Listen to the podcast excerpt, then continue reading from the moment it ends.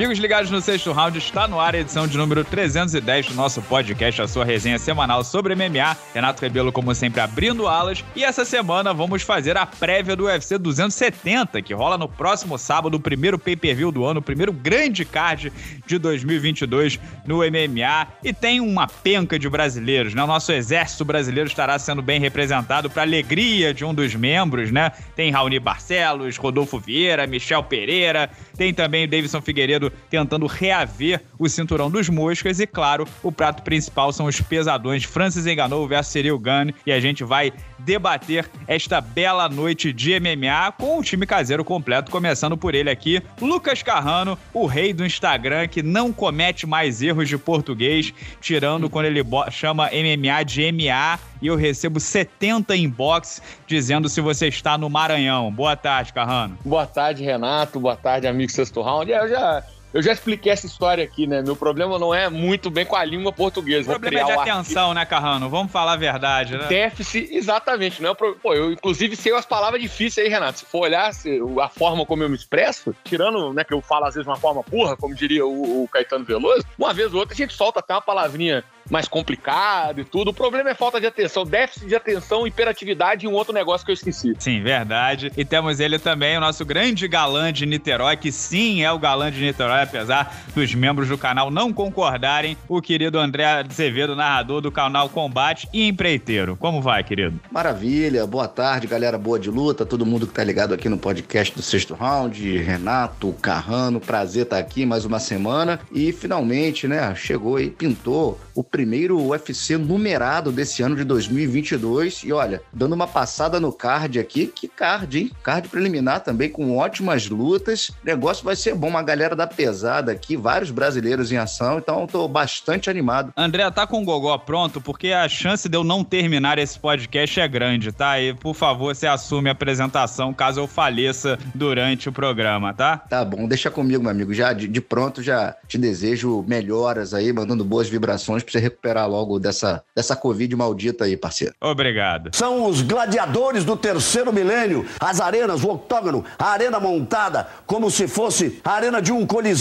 E começamos aqui, meu querido Carrano, pelo Raoni Barcelos, né, cara? Eu, eu fiz um vídeo no canal falando sobre o Jorge Masvidal, como tudo deu certo para ele, todas as narrativas se encaixaram no ano em que ele virou o BMF, e citei como tudo deu errado pro Raoni, cara, né, cara? Tantas lutas que caíram, ele teve emparelhado com ranqueado, com Rafael Assunção, com esse, com aquele, nada dava certo pro cara, aí Covid, aí lesão, até que teve que, pô, por falta de opção, né? Porque, pô, os caras precisam da bolsa pra, pra pagar as contas. Pegou o Timur Valiev, perdeu uma decisão dividida numa luta contestável, e aí uma série de cinco, na verdade, mais do que isso, né? Se contar fora do UFC, mas cinco vitórias no UFC, foi ralo abaixo, e o Raoni agora prestes a fazer 35 anos, precisa se recuperar e vai pegar, né, um adversário aí, Victor Henry, né, La Mangosta, o californiano que tem 26 lutas profissionais e vai estrear no UFC.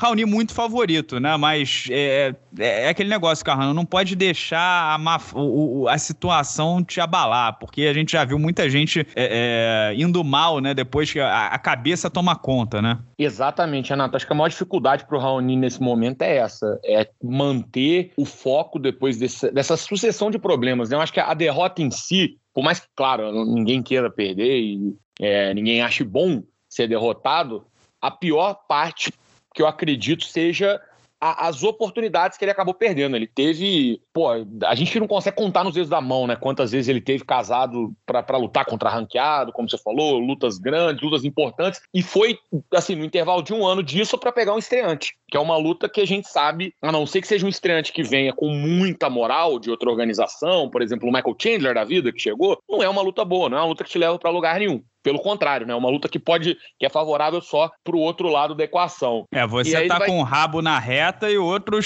é o sniper, né? O franco atirador. Você fala muito, Carrano, sobre a importância do matchmaking, né? Pra, pra uma carreira dar certo e que a carreira do lutador de MMA não é tão linear quanto, quanto parece. Às vezes o cara não consegue luta nos bastidores, muitos adversários recusam, né? O Raoni é uma luta difícil, não é um cara muito famoso ainda, então o custo-benefício não é bom. Aí tem tantas recusas, ele tem que acabar pegando pegando estreante, e aí o risco é maior, né? A recompensa é, me é menor.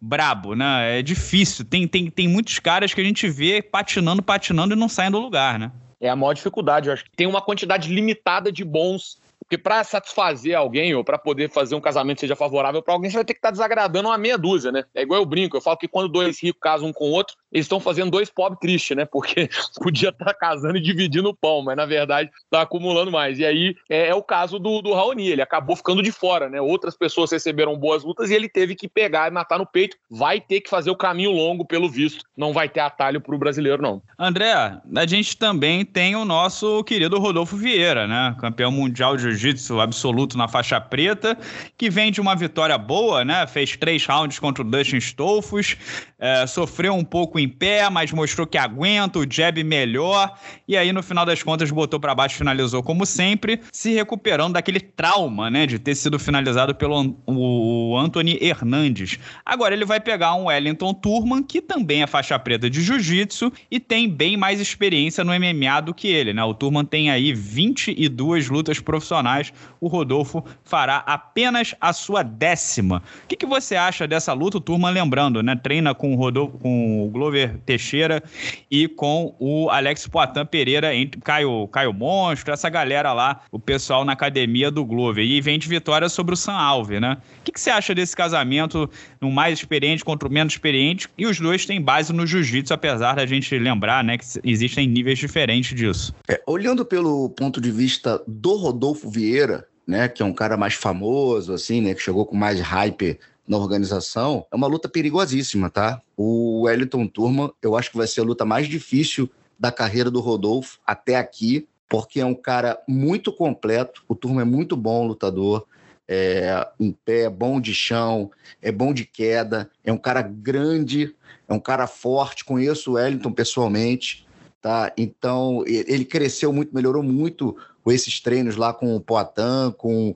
com o Glover, né, lá nos Estados Unidos. Então, é um cara que vai apresentar uma dificuldade gigantesca para o Rodolfo, principalmente se a luta se mantiver em pé. Tá? O Rodolfo melhorou, sim, melhorou. Mas o Wellington está no nível melhor que ele na luta em pé. É, tem mais estrada, mais tempo de octógono. Né? Você vê, ele tem três derrotas no UFC. Perdeu para o blindado, por nocaute, que não é demérito nenhum foi nocauteado também pelo Andrew Sanches, né? E perdeu para o Carl Robertson numa decisão dividida, né? Bateu no Marcos Pérez e no Sam Alve. É um cara bem equilibrado, ele nunca foi finalizado na vida dele, também nunca lutou com um cara do nível do chão do Rodolfo Vieira, isso é verdade, mas para poder pegar vai ter que derrubar. E não vai ser missão fácil derrubar o Turma, não, cara. É assim, eu tô, eu tô achando que vai ser luta boa para testar até onde o, o Rodolfo pode chegar, tá? Eu acho que essa luta é um divisor de águas na carreira do Rodolfo Vieira e pro Wellington também. Eu acho que ele batendo o Rodolfo, ele vai ganhar uma moral melhor com a organização, emplacando duas vitórias seguidas. Então é uma luta entre brasileiros que eu tô bastante curioso para ver, principalmente se o Rodolfo teve uma maior evolução na luta em pé e também ali no meio de campo, né? Na parte de, de wrestling. Coração dividido, né, André? 50-50, não tem torcida do seu lado quando dois brasileiros guerreiros lutam, né? De forma alguma, dois brasileirinhos guerreiros verde e amarelos, pô, o coração é 50-50 é na parada. Pode ficar, pode ficar certo disso. André, minha leitura foi muito parecida com a sua. Eu disse no canal que eu, eu acho, achava o Turman a, a luta mais difícil pro Rodolfo até então, no papel. E o pessoal me trucidou, né? Me, me, me comeu de xingamentos. De que não é absurdo, o Rodolfo tem um nível de jiu-jitsu muito maior, o Turman não vai conseguir parar a queda. Pode ser que não pare, né? O ponto forte do Rodolfo realmente é muito forte. Uhum. Mas MMA, a gente viu esse fim de semana com o Chikadze, né? MMA não é jiu-jitsu, não é kickboxing, é outra modalidade e o Turma é um cara mais temperado dentro dela. Né? Vamos ver é. se o, a evolução do Rodolfo já segura um adversário com mais bagagem. Perigo à frente aí, o Rodolfo tem que acender a luz amarela sim. É, e na sequência tem o Michel Pereira também, outro rabo de foguete, né? Ia pegar o 15 do ranking, a chance de finalmente entrar na lista dos mais bem ranqueados. Eu fiz um vídeo no canal falando sobre, e vai pegar o André Fialho, né? O português novinho, que, porra, teve um 2021 maravilhoso, quatro lutas, quatro nocautes, é companheiro de treinos do Durinho lá na Sanford MMA, tava treinando novembro, dezembro, achando que ia ter uma oportunidade, a oportunidade chegou e eles estão agora no card preliminar, né? Eles teriam lutado no último sábado, foram transferidos para o pay-per-view, uma plataforma maior, mas de novo, né? Alto risco e baixa recompensa pro Michel pegar um estreante bem duro. Agora, o Michel, a gente viu nas redes sociais, o bicho tá sarado, né? Parece que realmente tava ali na, em grande forma física para a maior luta da carreira dele. E o Michel é um cara que se espera muito dele, né? Jovem, muito grande para a categoria, excelente striker, é, faixa preta de jiu-jitsu, parece que tem é, criativo, tem todos, é, é todas as valências físicas. O que, que vocês acham aí do, do, do Michel? Se ele conti continuar motivado, né, de pegar um estreante e não um ranqueado, vocês acham que ele pode tirar a onda e de repente mostrar, né, que ele está num patamar acima, numa prateleira diferente? O, o, não sei nem se o André concorda comigo, mas tem semelhanças e diferenças, né, com o caso do Raoni que a gente falou uhum. agora há pouco. Concordo. O, o, a semelhança é a, a, motivação que o Michel Pereira vai ter que manter é, diante de um cenário adverso, né? Ele ia fazer uma luta pô, que poderia jogar ele para o ranking, não vai mais. Vai pegar um estreante, a luta seria na semana passada, é, passou para essa semana, Agora, por outro lado, diferentemente do Raoni, que está tendo uma luta que no papel, mais uma vez, é sempre importante dizer isso, né? Em tese, no papel, é um adversário que vem com menos credenciais, o Michel tá pegando um cara que é bem mais embaçado, né? E aí a, a diferença fica nisso. Ele vai precisar manter a motivação, com certeza, vai precisar manter o foco diante de todo esse momento atribulado que ele passou, de pô, sair de uma ótima oportunidade para virar um cara que pode acabar, sabe, sair de ser. É, ele deixa de ser um franco atirador e passa a ser o alvo, né? É muito complicado. Mas o André Fialho já tem bastante tem mais bagagem, né? Teve no Bellator durante muito tempo. E você, inclusive, cobriu ele bastante, né, o André? No, ele lutava no Oriente Médio, no Infusion uhum. no Abu Dhabi Warriors, né? Que na verdade agora chama UAE Warriors, né? E você já tá, tá por dentro aí um pouquinho mais da, da chegada desse português no UFC. Já, cara, ó, já, já narrei, como você disse, luta dele nesses eventos, várias lutas do, do André Fialho, inclusive nas três edições eu fiz as lutas dele, do UAE Warriors. Narrei luta dele no LFA também, quando ele perdeu lá pro, pro brasileiro. Eu vejo similaridades da luta dele com a do Raoni. Eu só discordo de você em um ponto, que o Vitor Henry é um cara menos conhecido, pelo menos por mim, menos conhecido que o André Fialho, mas é um cara que tem 26 lutas e já lutou no Rising, já lutou na Rússia, tem vitórias na Rússia. Não é fácil você vencer russo lá na Rússia. Tem vitórias no Rising por finalização, por nocaute também. É um cara que tem um cartel equilibrado, já lutou no Pancrase. Agora, o Fialho não é um cara bem equilibrado. É um cara que, se a mão dele pegar. Ele é desequilibrado? Tem é equilibrado, que eu digo que é o seguinte: ele tem uma vitória por finalização e duas decisões. Ah, ele tem 11 nocautes. O cartel dele fala por si é um cara que, se a mão pegar. É a mão de pedra, né? Meu amigo, é muito pesada. Vai ter que manter uma distância. Eu espero que o Michel tenha estudado o jogo do André, porque é um cara que se aproxima bem, um cara que chuta bem e tem mãos muito poderosas. Tem poder de nocaute na mão direita e na mão esquerda. Então, pessoal, fiquem de olho nesse português. Vendo um camp muito bom lá com Durinho e companhia, lá com o Henry Ruft. Só 27 anos de idade Cara, eu já tava pedindo passagem para esse moleque no UFC, tinha tempo, comentava já nas transmissões, falava, pô, até comentei com o Minotauro, falei, Minotauro, isso é verdade, não tô brincando não, tá? Mandei um WhatsApp pro Minotauro, que tava lá no último UAE Warriors, e falei com ele, falei, bicho, fala com os caras do UFC desse moleque aí, que ele tinha acabado de nocautear o Sekulit, o Stefan Sekulit. Falei, fala do, do UFC com esse moleque aqui, cara, que esse moleque tá pronto. Ele é, é, não, o cara é bom, o pessoal tá de olho nele sim. Então tá aí o resultado. Tá estreando então o André Fialho, meu xará. Pô, o Michel que se cuide, cara, porque pegou um rabo de foguete pela frente. Informação em primeira mão aqui, né? O André botou o André Fialho no, no UFC, né? É, foi o WhatsApp. 10%. Dele. 10% é, da bolsa do André Fialho vai para o André, que eu acho que nada mais justo, inclusive, né? E o André, se for um homem honesto, correto e direito, vai dividir isso com a gente aqui por claro. um motivo especial, só porque ele gosta da gente mesmo. E também porque, né, precisamos de dinheiro, né, Carrano? Exatamente. O YouTube sempre. não paga nada, né? A gente tá aqui basicamente contando moedas. Também eu, eu, recebo muita mensagem do público de Portugal. E assim, pô, fala do André Fialho, André Fialho, André Fialho. É, eu, eu tenho notado um interesse maior, né, dos portugueses e de ter um representante. O Pedro Carvalho, né, no Bellator, ele não avançou muito, agora tá vencendo algumas lutas, mas, né, depois da derrota pro Pitbull, que foi a grande oportunidade dele, é, foi um balde de água fria e, de repente, né, Portugal, que, que tem muita influência do, do, do, do Brasil, né, do, da produção de conteúdo brasileira, pode entrar no MMA de cabeça se o André Fialho aí faz um barulho. Agora, como o André disse, né, ele precisa encurtar a distância e o, o a parte da beleza do jogo do, do paraense voador é exatamente a manutenção de distância, é o karatê, né? Deixar claro para nossa audiência aqui, caso o Michel encontre, faça uma luta difícil contra o André Fialho, para o pessoal não cair de pau em cima do Michel. Pô, fez uma luta dura dessa com um estreante, mas não é qualquer estreante, não. O moleque é é duro mesmo. É, eu lembro quando o Durinho pegou o Alex Cowboy, assim, de sobreaviso, né? Ele ia enfrentar outro cara e o Cowboy entrou, tipo, faltando dias pro evento. E todo mundo achando que o Durinho ia amassar o Cowboy, né? E foi uma luta duríssima. O, du o Durinho finalizou, acho que nos últimos minutos, um armlock, foi aqui no Rio, né? Uhum. E, pô, ele passou muito perrengue em pé com o Cowboy, que foi um cara que, assim, né, não, não tá lutando pelo cinturão, mas é um cara que, pô, apresenta, pô, do Carlos Condit, né? Um cara que apresenta problemas para lutadores de nome nome. É, avançando aqui, André, a gente teve, a gente teria a luta entre duas das maiores promessas da categoria até 66 quilos, e assim, né? Tomara que não tenha acontecido nada com o Evloev, né? O Movistar Evloev. Mas, pô, eu, eu, por um lado, eu gostei que essa luta caiu, porque, pô, é sacanagem, né?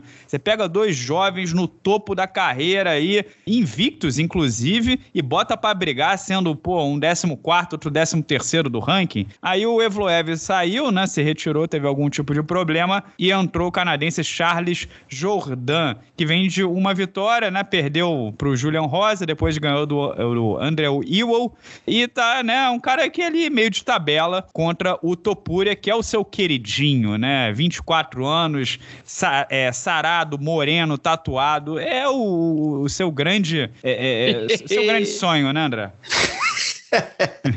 eu vou te falar, ele é um projeto de Azevedinho, cara. 24 anos de idade, como você disse, barbudinho, cabelo cortado na barba régua. rala. Barba meio rala ainda, mas vai chegar lá, vai chegar numa barba cheia vai. assim, igual, igual a do papai aqui. Mas, ó, brincadeiras à parte, cara, esse moleque, eu já falo dele há um tempo, né? O Carrano conhece bem ele também, porque é cria do Brave.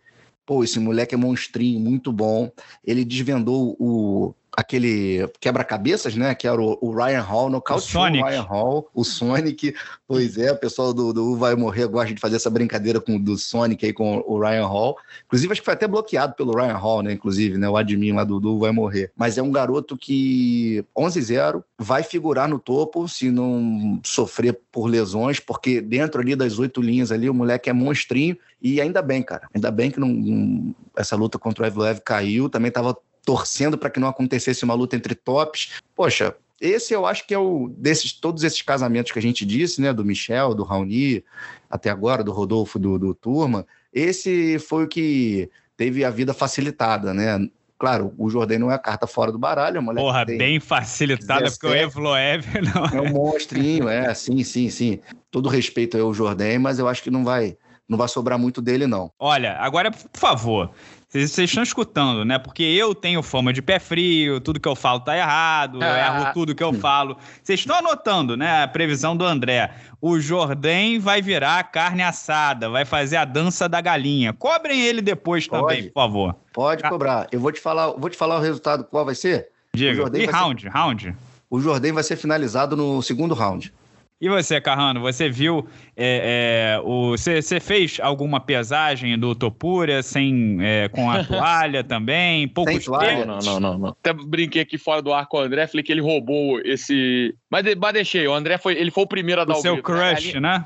a galinha que dá, a galinha que grita primeiro é a que botou o ovo, não tem jeito. Então o André já, já reclamou esse esse prodígio aí para ele. Mas eu, acompanhei o Topura, né? Ele chegou a lutar no Brave quando eu tava lá e, e é um cara realmente de talento. O Topura é muito completo.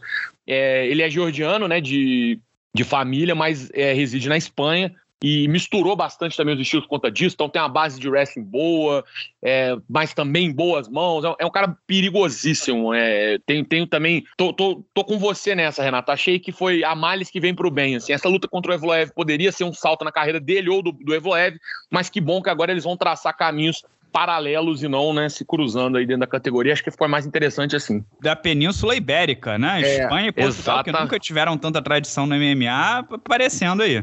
Isso, Vai ter a... grandes navegações do MMA aí em breve. É, eu ia completar até o raio-x do, do Topuria, né? Ele nasceu na Alemanha, os pais deles são georgianos, né? Ele começou, ele se mudou para a Geórgia, praticou greco-romana na Geórgia, na escola. Aos 15 anos de idade, ele foi para Alicante, na Espanha, e começou a praticar MMA. E só para completar, ele faz 25 anos um dia antes do UFC. No dia 21, dia da pesagem, ele completa 25 anos de idade. O André sabe tudo sobre o cara, né? O André mandou Mas... entregar um bolo lá, pô. É, Você acha que eu não...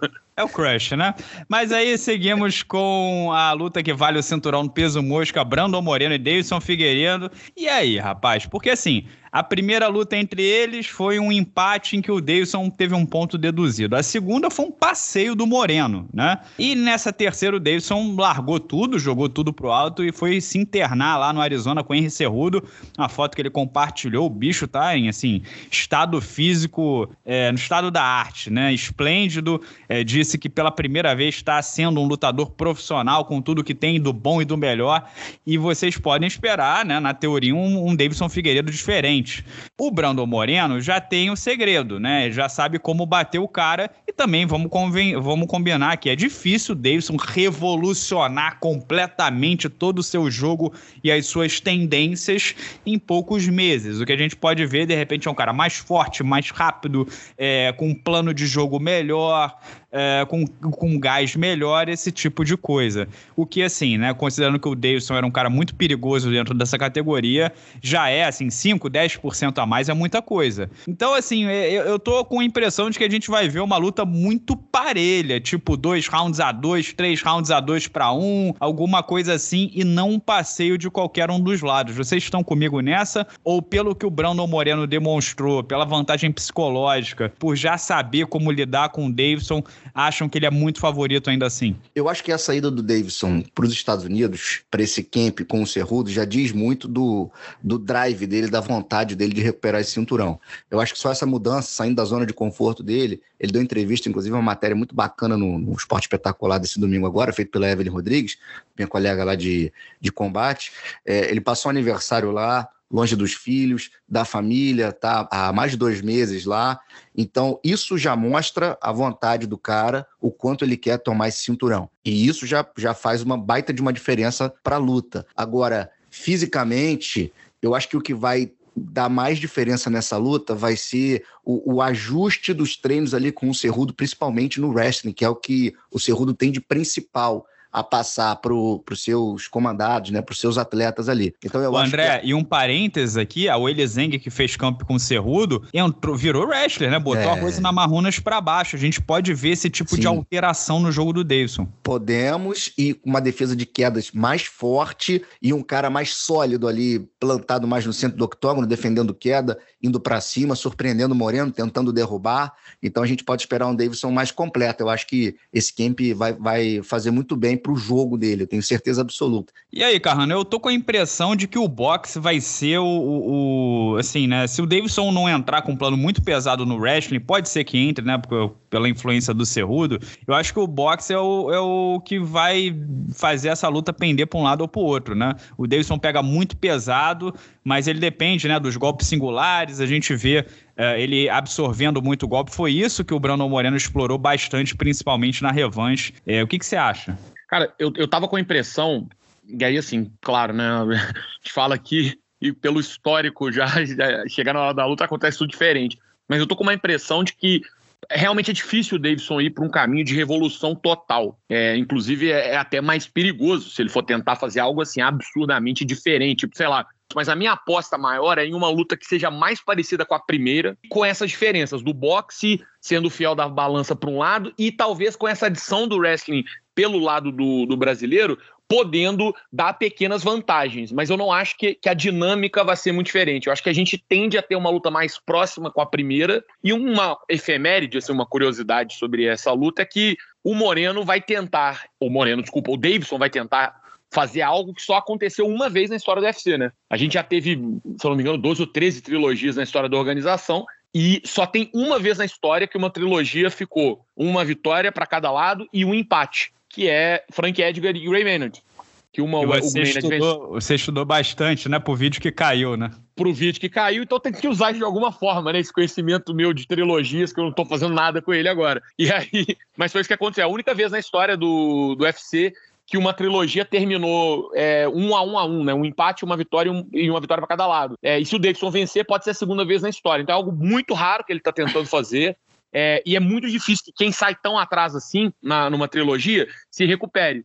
Isso é importante dizer também. Nunca aconteceu de, de, um atleta que não ganhou nenhuma das duas primeiras lutas ganhar a terceira. Então ele vai tentar quebrar marcas históricas, claro. Isso não quer dizer nada do ponto de vista objetivo, mas mostra o quão difícil é a tarefa que o Davidson tem pela frente.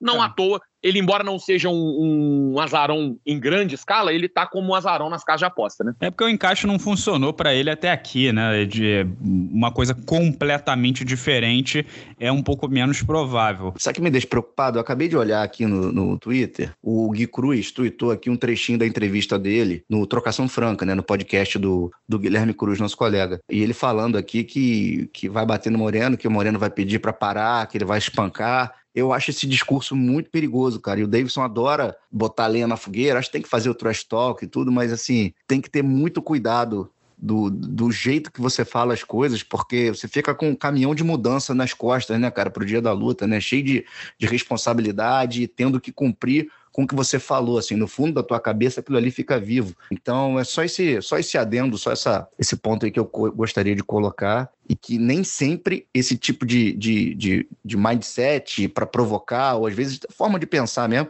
isso acaba ajudando o atleta, né? E uma coisa é você pensar, tipo assim, cara, eu vou espancar esse cara, esse cara não vai me aturar. Outra coisa é você dar uma entrevista e falar isso, né? Você provoca uma série de outras reações em você, no público e no seu adversário. Então, tomara que isso não atrapalhe a performance do Davis. É, o pessoal citando aqui na, nas redes sociais, né, que o treino com o Henry Cerrudo, de fato, é algo muito positivo. O problema é o happy hour com o John Jones, né? Talvez é, o happy hour com o John Jones talvez crie problemas aí. Vamos é. esperar que o Davidson tenha ido na água sem gás, de preferência. Tomara que a usada não bata na porta ali, né, e não dê problema, né? Pois é. Mas, ó, e agora a gente segue para a luta principal, que, né, acabou virando, depois de tanta treta do Cyril Gane com o Enganou, do treinador do Gane com o Enganou, do Dana White com o Enganou, acabou virando um evento bem aguardado, né? Em primeiro lugar, porque é o, como diz o Carrano, filé mignon do MMA, né? O cinturão dos pesos pesados, o homem mais temido do mundo. Isso já é um cartaz por si só. Você tem o, o Neo Mike Tyson, né? O, o Mike Tyson do MMA Francis enganou e um cara que tem tudo para ser né, o grande antagonista dele, porque o estilo de jogo é de um cara mais técnico, que joga da média para longa distância, com envergadura gigantesca, do tamanho dele, que conhece ele pessoalmente e tá invicto, né? O Cyril Gunn 10-0 no MMA, o Derek Lewis, pegador, não tomou conhecimento, Volkov não tomou conhecimento, é, Jairzinho Rosenstruck, pegador, Júnior Cigano, o pessoal ainda não chegou, o Gunn a gente não viu ele é, praticamente não viu ele perdendo round ainda no MMA, né? Então é um, é um, talento, um talento de altíssimo nível, são dois caras do mais alto nível. Talvez a gente está chegando aí no pico de performance dos pesos pesados, juntando tamanho com juventude e habilidade física. Dois caras que se conhecem muito bem e toda a história do contrato do Francis enganou, que essa é a oitava luta dele no atual contrato, então o contrato se encerra depois dessa, isso já está confirmado. O grande lance é que se ele mantém o cinturão, tem a cláusula do campeão, que tem uma renovação automática. Óbvio, Dana White não pode obrigá-lo a lutar, para que ele lute de novo. E o Dana White não quer tomar o cinturão dele, passar para o próximo da fila. Se ele ganhar, ainda mais, né? Então vai ter toda uma questão de renegociação. O Enganou já falou o seguinte: não tem papo. Para eu assinar o, o para assinar o próximo contrato, eu não vou mais ganhar 500, 600 mil dólares, que é o atual contrato. Tem que ganhar muito mais do que isso e tem que ter alguma cláusula que me libere para fazer uma luta de boxe. Se não tiver essas duas coisas, eu tô fora.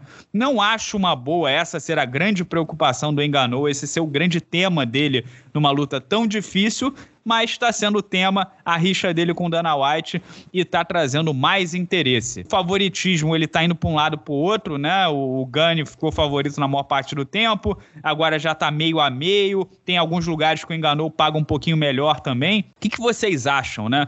Essa luta tá tão animada para vocês quanto tá para mim? Quem é o favorito? Cara, eu tô bastante animado para essa luta. Eu acho que quem tá investido no, na comunidade do MMA tá bastante animado, mas eu tenho acompanhado é, alguns insiders, né, que, que seguem principalmente o mercado de, de comércio pay-per-view e, enfim, negócios de esporte é, nos Estados Unidos, e eles todos estão indo para um caminho de que, para o público geral, essa confusão entre o Dana White e o Enganu ela não está se traduzindo tão bem. Na verdade, ela pode estar tá até machucando as vendas. Eu quero aguardar para ver, claro. Isso aí a gente vai saber na hora que saírem os números, né? Ou não saírem, porque se eles não forem divulgados, quer dizer que foi uma merda. Isso aí também você já pode ter certeza, né? Essa é, é a forma como funciona. Toda vez que vende bem, você sabe certinho quanto que vendeu. Quando não fala nada é porque ficou abaixo da expectativa. Então vai ser é, interessante ver isso também se está de fato machucando, que a gente tem visto muito pouco fora do, da, da, bolha do MMA, essa conversa. E isso é, é, importante quando o assunto é venda de pay-per-view, né? Eu tô, tô meio curioso para acompanhar essa situação. E sobre a luta em si, é o, é o encaixe técnico mais intrigante que a gente tem é, nessa categoria em muito tempo, né? É, há muito tempo não tem uma luta que é tão interessante assim no ponto de vista técnico e a história entre para quem acompanha, para quem está tá de fato ali envolvido nesse meio tá vendo o Enganu e o Sirigan, a história entre eles, essa confusão, esse diz que me disse, o controle da narrativa, tudo isso para mim dá um tempero muito especial para uma luta que é muito aguardada. Agora, um último ponto, antes até de eu passar a bola pro André, e que eu tava conversando com ele aqui até antes de entrar na chamada, Renato. Eu não quero zicar nada, tá? Mas é, o, o, evento desse último fim de semana, do Chicase, ele começou com 12 lutas no card. Terminou com 9 e uma delas perigando. É, principalmente com a Omicron sendo uma variante que, que tem, é extremamente contagiosa. Cara, esse evento com esse tanto de luta, assim, vamos ficar todo mundo, sabe, com, de, fazendo fiquinha Ai, de, dedo, de dedo cruzado. Principalmente por uma Porra, coisa, não mas... tem substituto nessa luta principal. Ó a zicada, hein, André? Ó, o cara Porra, já dá uma. um, eu tô sendo realista. De, de morcego em cima. Eu tô sendo realista, cara. Ó, tá acontecendo pra caralho, a gente viu luta é, é, mudando bastante. E outra, assim, chegou em cima da hora, não tem muito o que fazer. Nesse, é, a, essa luta de pesados, por exemplo, a única outra luta de peso pesado que tem é Sergei Spivak e Greg Hardy. Ah, já pensou não, Greg não, Hardy? Deixa, Pô, esquece, pelo amor de Deus. Esquece, Carrano, pelo amor de Deus. Ô, André, vamos, vamos torcer para que tudo dê certo. E lembra também, tem na teoria, tem a sombra do John Jones aí como próximo da fila, né? Tem a sombra do John Jones. Tudo indica, né, gente não sabe de nada, que muito vem se falando aí que o John Jones vai pegar o vencedor dessa luta né? Eu, eu achava que deveria ser o Miotite, mas enfim, isso é papo para outra resenha. É, eu acho que esse pode ser um componente. Esses dois caras, eles têm que, têm que estar 100% focados na noite de sábado, não pode pensar extra-octógono. É, não pode pensar em John Jones, o Enganu não pode entrar com a cabeça focada no próximo contrato, porque é o último dele. Então, é intrigante, um casamento bastante intrigante, um cara, um bailarino né, que mantém muito bem a distância, que tem um arsenal de golpes gigantesco, é um fundista, um cara que gosta de lutar os 25 minutos, luta bem os 25 minutos, contra um matador. Então a tônica da luta vai ser essa. Vamos ver se o Gane vai... Toreiro contra o matador, né? É isso. Vamos ver se o Gane vai transformar em uma luta monótona de 25 segundos ou se o, se o Enganu vai conseguir transformar num espetáculo sanguinário e arrancar a cabeça do Gane. A gente fica curioso para 25 assistir. segundos que você fala é 25 minutos, né? Perdão, uma luta modorrenta de 25 minutos feita pelo Gane. 25 segundos no caso do Enganu, né? E a, a gente sabe que uma luta mais longa, a cada round que vai passando, o Enganu vai perdendo suco ali no, no bíceps, né? E vai ficando. Os golpes vão ficando menos contundentes. Então a tendência é que a luta for avançando, teoricamente, favorece ao, ao Cyril.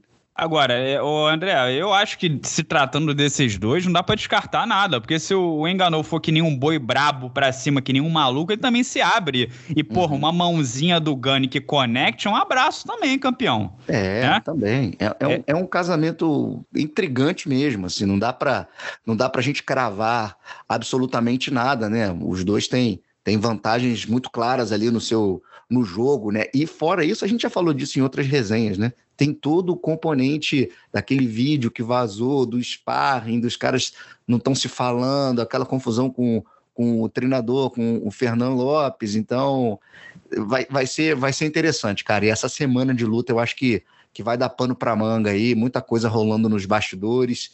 E o bom é que eles vão sair na porrada no sábado, a gente vai assistir de camarote. Né? É, se o Carrano não zicar, né? Mas sempre lembrando, o Curtis Blade durou 45 segundos com enganou, o Caim Velasquez 26 segundos, o Cigano 1 minuto e 11, o Rosenstruck 20 segundos e o Miotite 52 segundos do segundo round, né?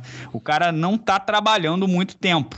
É, né? mas o Derrick Lewis em, cinco, em três rounds ele venceu, e o Stipe Miotite, em cinco rounds, ele venceu. O Miotite venceu, no caso. É, pois é. Vamos ver Lutas qual enganou vai aparecer também, né? O Gani em contrapartida não tomou conhecimento do Derek Lewis e do, do, da rapaziada aí que eu, que eu já tinha citado, tá, pô, tá, tá, tá, tá soberano, né? 31 anos, ele é claramente alguém fora da curva nessa categoria. A questão é se ele consegue, né, fazer o papel do toureiro contra o maior, maior, né, o maior bull dessa categoria, que é o Francis Enganou. Olha, se eu tô entendendo bem, vocês dois estão botando dinheiro no Gani, né? Ou não? Não, eu acho que o Engano vence. Não, eu ah, vence. É, é, é, é não, toda uma narrativa eu, eu, e o resultado que muda. Eu acho, mas não, é eu acho, eu, eu, é eu dou leve favoritismo ao, pro Gani, cara, porque eu vejo, assim, e aí é porque eu acho a luta muito equilibrada, certo? Eu tô intrigado, acho, pô, difícil, etc e tal. Isso tudo dito, se for para fazer uma projeção, eu consigo ver mais formas do Gani ganhar do que do Engano, entendeu? Então por isso que eu tendo a dar uma leve vantagem pro Gani. Mas, pô, se o Engano arranca a cabeça dele também, eu não vou chegar aqui segunda-feira que vem e falar, puta que pariu, como que isso aconteceu? Ninguém sabia que isso podia rolar, né? Então é, é por aí. Eu acho muito difícil que em 25 minutos o Engano não tenha pelo menos uma chance clara de conectar um golpe com pressão. Um fatality. mas é remoto, porque o Cyril Gane não tem o, o, não vai entrar de double leg nele que nem o Miotite. Não vai, cara. A, a única chance do, do Gane sair da mão do Enganu é driblando, é caminhando. Cara, uma hora ele vai encostar na grade e o Enganu vai chegar perto dele. Isso é um fato. Ele não vai conseguir caminhar 25 minutos e uma hora o Enganu vai encostar nele. Aí pode ser que essa hora seja a derradeira, mas vamos ver, né, cara? A, a, a intriga tá aí, a gente tá falando desde o início, que é uma luta super intrigante, um casamento intrigante. Tu vai falar assim com tua divisão comigo ou não vai falar assim, maricão? Comigo vai, vai, falar com a tua divisão assim, ô palhação. Maravilha, o evento que rola nesse sábado, direto de Anaheim, Califórnia. Sábado vamos ter live, né, antes desse evento também, para cobrir as últimas coisas desse card, né, Carrano? Estaremos aqui no sexto round. E é isso, vamos embalar essa edição do podcast. Carrano, quero saber se tem o abraço da cobrinha e por que ele deveria ser pro pay-per-view de Popó versus Whindersson pelo preço que vão cobrar desse pay-per-view, por favor. então, é, eu, vou, eu não ia, assim, eu, eu, eu, ia tentar fugir do óbvio, né? Eu, eu sou obrigado a mencionar, eu achei o preço... A gente passou por uma semana inteira aqui, o podcast semana passada inteira discutindo isso, e aí, pô, 119 reais... A gente dá, falou 29 aqui no podcast, é, né? Tava... Achando que seria caro ainda. Exatamente, falando sobre os riscos de 29 reais e tal, pô, é complicado complicado, né, gente? Aqui, o, é na Suíça principal... que vão, vender, vão vender para a é, Suíça, Carrano? Principalmente hoje em dia, é, é, com né, a gente, pô, que, quem vai ao supermercado sabe o que eu tô falando, né? Quem frequenta a instituição do supermercado sabe o que eu tô falando. Cada continha que você tem que pagar, você tá fazendo mais e mais contas sobre ela, não importa quão ínfimo seja o valor. E, pô, realmente acho meio, não sei, cara, não, não achei muito é, e assim, tá, tem um preço promocional de 69, mas ainda assim esse é o preço da assinatura do canal Combate um mês inteiro, né? Para é. ver todos os eventos. Sei lá, não achei, enfim, vamos, vamos ver como é que vai, vai proceder isso. Deixa eu só fazer uma outra menção honrosa aqui de Abraço da Cobrinha, que a culpa não é nem da pessoa, mas, cara, foi assim, explodiu tanto na cara que foi a Kathleen Chutegan, que ganhou da Jennifer Maia no final de semana, e depois na entrevista pós-luta falou assim: cara, eu tô achando que eu vou ser mandado embora do UFC.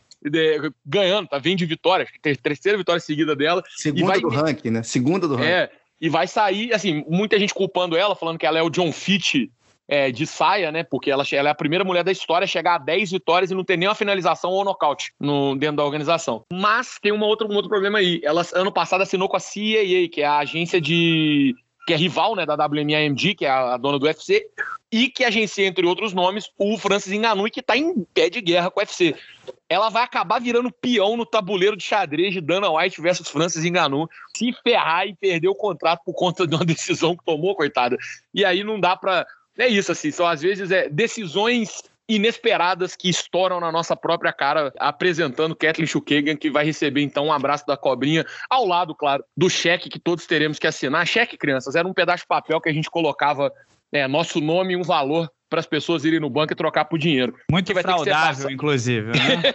Extremamente fraudável. Teve uma vez aqui em Divinópolis que é, perderam um monte de cheque, porque o carro, o carro forte que estava levando tombou e pegou fogo. E aí não, ninguém sabia mais qual cheque tinha sido passado, não compensou, maior confusão. Felizmente, esses dias estão no passado, mas todos vamos ter que registrar cheques aí é, para assinar o pay-per-view de Popó versus Whindersson Nunes. É, agora, a Chukagian tem casa fácil no Bellator na categoria é, até 57 quilos, hein?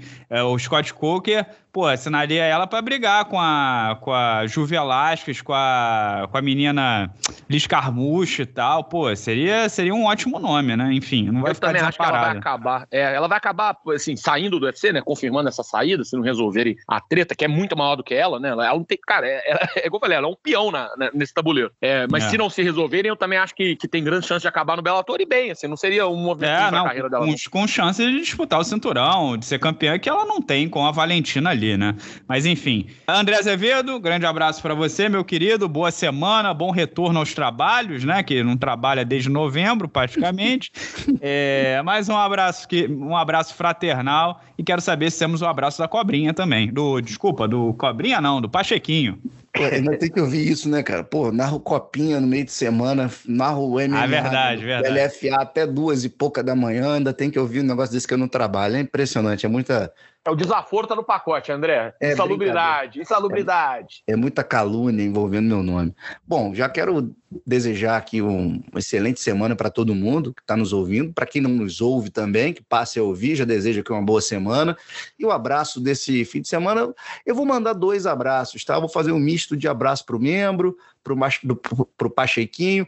No seguinte, primeiro vai para o Vitor Miranda, né, o grande lutador Vitor Miranda, gente boa, que está no processo de André Azevedização. Né, deixou o cabelo crescer, fez aquele. Tá cabeludo. Tá com franja, tá deixando a barba crescer. Então tá no processo de azevedização. Eu desejo ele sucesso e, e pô, tá, tá, tá, indo no caminho, tá bem. Tá ficando o cara, pô, tá virando galã. O Vitor André, Miranda... esse elogio é para evitar de pegar uma surra ou não? Pode ser, tá nas entrelinhas, tá nas entrelinhas ali. E o outro, cara, vai pro. Acho que é, é marombeiro ele, né? O cara gosta de, de levantar ferro e tudo, né? Um, conhecido como Paulo, Paulo Musi, né? Paulinho, né? Eu conheço como Paulinho, né? O, que o Paulo falei, é ortopedista, é médico, ortopedista, não é só um é, é. marombeiro. É. Então, é, foi comentado aí nos últimos, no último podcast. Ele é o médico e o monstro, falou... né, André? Ele é os Oi? dois. Ele é o médico e o monstro ao mesmo tempo, monstrão. Pois é, Carrano, pode ser, mas assim, disseram que eu falei que o cara nunca tinha posto um kimono e vieram pegar no meu pé. Pô, o cara treinou quase 10 anos com a Gabi Garcia, o cara faixa roxa. Então vamos fazer o seguinte: se o Paulinho estiver me ouvindo esse podcast, faz o seguinte: bota o kimono, vem aqui em Niterói, entendeu? Eu já te dou a vantagem, deixa eu começar nos 100 quilos, pra ficar. Meteu essa? Entendeu? Não, mas aqui, o André também, aqui, o André é esperto pra caralho, Renato. Presta atenção, esse vagabundo, olha o que ele faz o cara, eu nem sei onde o Paulo Muzi mora. Deve morar, sei lá, no YouTube. Ele mora em São Paulo. Ele mora em São Paulo. É. Respeitam o doutor Maromba. Ele mora no, nos cortes dos podcasts lá, que eu sempre vejo passando na, na coisa. Mas enfim, é, ele, aí o André vira e fala assim: vem pra Niterói.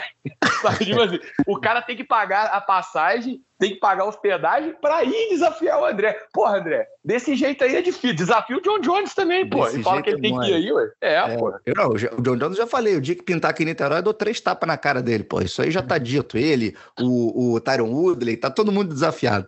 É uma brincadeira essa parte aqui. Ah, lá, é... carrana lá, tirando é. o corpo. É, é machão, mas na hora, corta essa parte é. É, não, eu sou fã, sou fã do, do Paulo Musi, pô, o cara é monstro, sempre vejo o, os cortes com ele aí no, na internet, cara cheio de informação, monstrinho, mas se pingar aqui em Niterói de kimono vai tomar um amasso. Olha, o André é cada vez mais confiante, cada vez mais valente. Tá achando que, que virou lutador depois que ganha treino do, do daquele baleado lá do Peder, não sei o que lá, né? Achou Renato, que virou lutador. Renato, sem lesão e treinado, Porra, aqui o papai aqui é uma máquina, bicho. Papai é uma máquina, sem tá lesão, treinando direto. O problema é que eu não consigo é. ficar sem lesão e nem treinar direto, então eu tô sempre Sabe, o Carrano, ele vinha falando que o Davidson Figueiredo tava errando, né, no lance da confiança, né? E você vê como é que ele faz é. ele mesmo, né? É, tudo, é Sabe qual máquina que ele é, é né? Tudo trash é, a máquina que o André é. O Maré Turbo 2.4, 20 válvulas, né? A máquina. É a máquina, o homem. Pô, esse, esse era problemático, hein? Vivia batendo motor. Valeu, pessoal. Chega disso. Um grande abraço a todos e até semana que vem.